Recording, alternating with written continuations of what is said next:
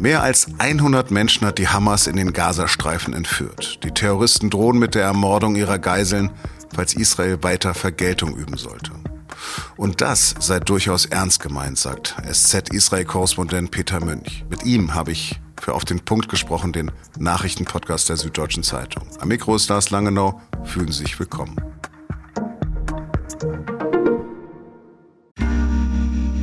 Werbung Kennst du schon aus Regierungskreisen? Den Podcast der Bundesregierung? Hier erfährst du, wie man sich die Arbeit der Bundesregierung vorstellen muss. Wir schauen, nein, wir hören in den Maschinenraum. Wie werden Entscheidungen getroffen? Und warum so und nicht anders? Themen, Ereignisse, Termine, Alltägliches.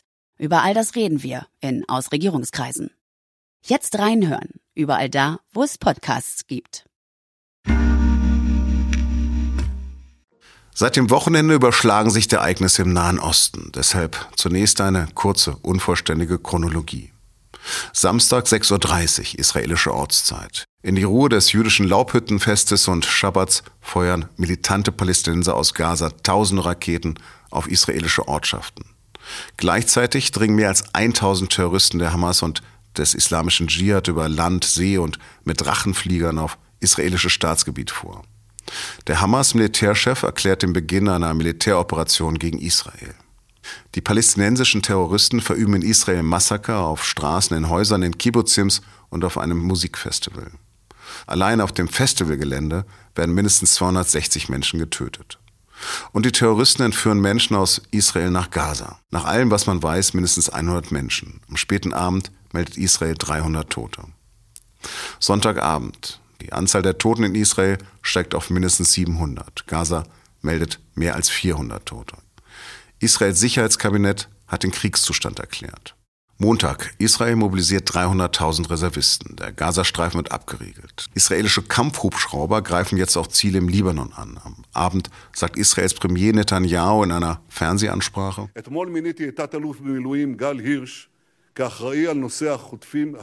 die Antwort wird schwer und schrecklich sein. Wir werden den Nahen Osten verändern.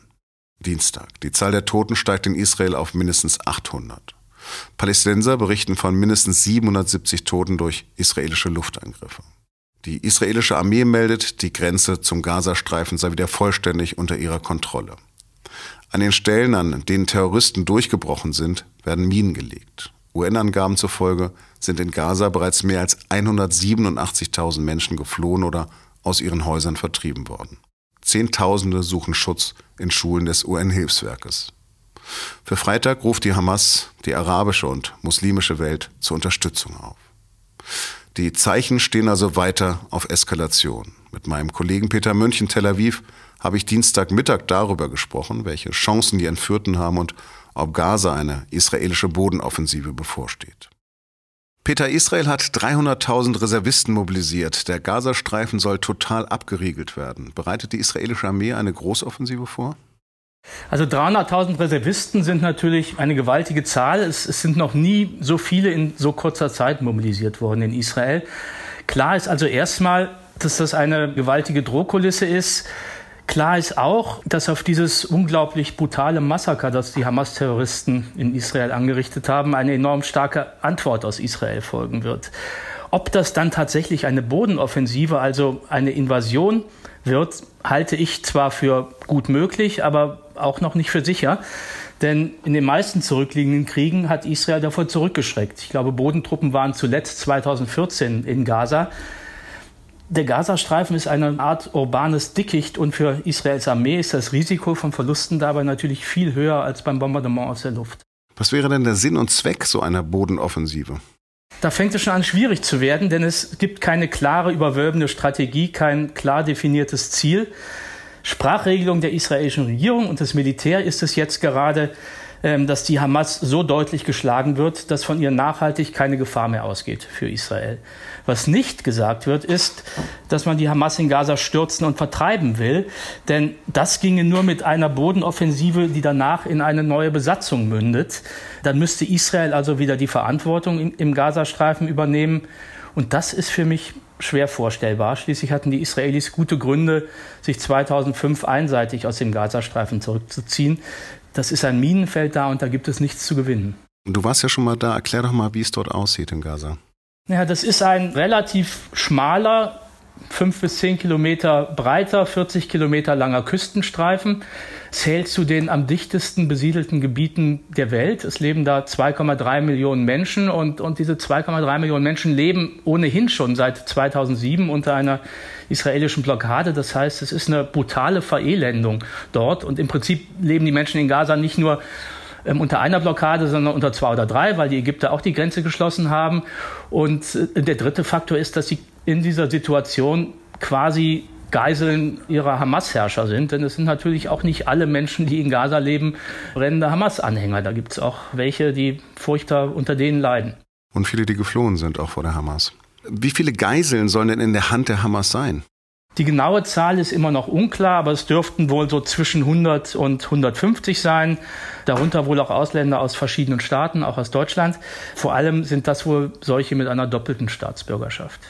Und die sollen jetzt alle im Gazastreifen sein? Und wo werden die dann da wohl festgehalten? Das weiß natürlich niemand und das weiß auch sicherlich nicht der israelische Geheimdienst. Aber sie sind ganz gewiss an vielen verstreuten Orten und die Bedingungen, Dafür muss man leider ausgehen, werden furchtbar sein für, für diese Geisel. Es gibt ja auch schon die Drohung, dass als Vergeltung für, für Luftangriffe einzelne Geisel hingerichtet werden. Und diese Drohung muss man auch sehr ernst nehmen. Der Gazastreifen ist nun kein Flugzeug, was man stürmen kann. Also was für eine Chancen gibt es denn überhaupt, diese Menschen, die da verstreut sind, Leben zu befreien? Also eine solche Befreiung kann sicher nicht das primäre Ziel einer Bodenoffensive sein. Dazu ist der Gazastreifen ja viel zu unübersichtlich. Eine Geiselbefreiung, das wäre eher so etwas wie ein, wie ein Zufallsfund. Zu den Verstecken zählen ganz bestimmt auch Tunnel, weil es unter dem Gazastreifen ein weit verzweigtes Tunnelsystem gibt, das auch die Hamas-Führer als Rückzugsort nutzen. Also eine Befreiungsaktion, ich kann mir das im Augenblick nicht vorstellen. Was wird das mit der israelischen Öffentlichkeit machen, wenn Geiseln vor laufenden Kameras ermordet werden? Es ist natürlich furchtbar und natürlich redet man hier, das, das sind Bilder, die kennt man bis jetzt nur vom sogenannten Islamischen Staat und jetzt macht das die Hamas und die Israelis sind, sind Opfer. Also natürlich heizt das die Situation hier noch an und wird die Gegenschläge noch härter ausfallen lassen, als sie schon sind. Und was bezweckt die Hamas mit den Geiseln? Was sind die Forderungen? Die Geiseln sind erstmal ein Triumph für die Hamas, weil diese Geiselnahme eine maximale Demütigung für Israel ist. Zum anderen sind die Geisel jetzt aber auch ein Faustpfand. Man kann mit ihrer Tötung drohen oder man kann auf einen Gefangenenaustausch hoffen. Mit einer solchen Strategie hat die Hamas schon mal Erfolg gehabt, als sie 2006 den israelischen Soldaten Gilad Shalit in den Gazastreifen entführt hat. Der wurde nach fünf Jahren freigelassen im Austausch für mehr als 1000 palästinensische Gefangene, also einer für 1000. Und bei der aktuellen Zahl von, von Geiseln kann man sich also ehrlich gesagt gar nicht vorstellen, wie da ein Deal zustande kommen soll. Und zumal da jetzt ja auch Kinder darunter sein sollen, alte Leute, da ist ja kein Unterschied gemacht worden. Ja, das wäre halt also was ich mir vorstellen könnte, ich kann mir keinen, ich kann mir in der jetzigen Situation nicht vorstellen, dass es sozusagen eine klare Lösung gibt. Wir geben unsere Geiseln frei und, und wir kriegen irgendwie einige Gefangene raus. Was ich mir vorstellen könnte, wäre ein, ein begrenzter Austausch, also dass zum Beispiel die Hamas Frauen, Kinder, Alte freilässt im Gegenzug für weibliche palästinensische Häftlinge in israelischen Gefängnissen. Das wäre eine kleine Lösung zumindest. Das würde sich ja im gewissen Maße humanitär anhören. Aber siehst du denn irgendeinen Weg, wie diese Situation in den Kommentaren nicht noch weiter eskaliert? Also, dass die Geiseln auch über Verhandlungen freikommen können? Nein, das kann ich mir in der jetzigen Situation nicht vorstellen. Es steht auch nicht oben auf der Agenda in Israel. Ganz oben auf der Tagesordnung steht, dass jetzt gekämpft wird und das kann auch noch ziemlich lange dauern. Peter, stay safe. Vielen Dank fürs Gespräch. Deutschlands Wirtschaft wächst im Vergleich zu den anderen führenden Volkswirtschaften der Welt am geringsten. Das geht aus dem am Dienstag veröffentlichten Weltwirtschaftsausblick des Internationalen Währungsfonds hervor. Genauer gesagt, laut der Prognose wird das deutsche Bruttoinlandsprodukt dieses Jahr sogar um 0,5 Prozent schrumpfen. Deutschland wäre damit das einzige große Industrieland, das einen Rückgang der Wirtschaftsleistung verkraften muss.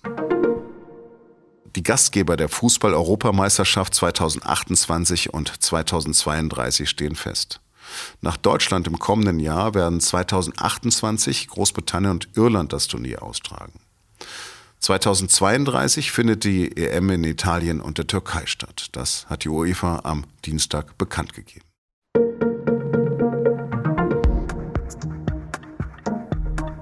Es ist der größte Anschlag auf die europäische Infrastruktur seit dem Zweiten Weltkrieg, die gesprengten Nord Stream Pipelines. Bis heute stehen die Ermittler vor einem Rätsel. Meine SZ-Kollegen haben zusammen mit ARD und Zeit dazu recherchiert und dabei Spuren zu Tatverdächtigen in der Ukraine gefunden. Oder sollten genau diese Spuren gefunden werden?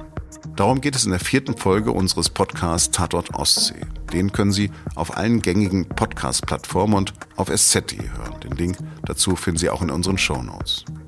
Redaktionsschluss für Auf dem Punkt war 16 Uhr. Produziert hat die Sendung Annika Binger. Vielen Dank fürs Zuhören und bis morgen.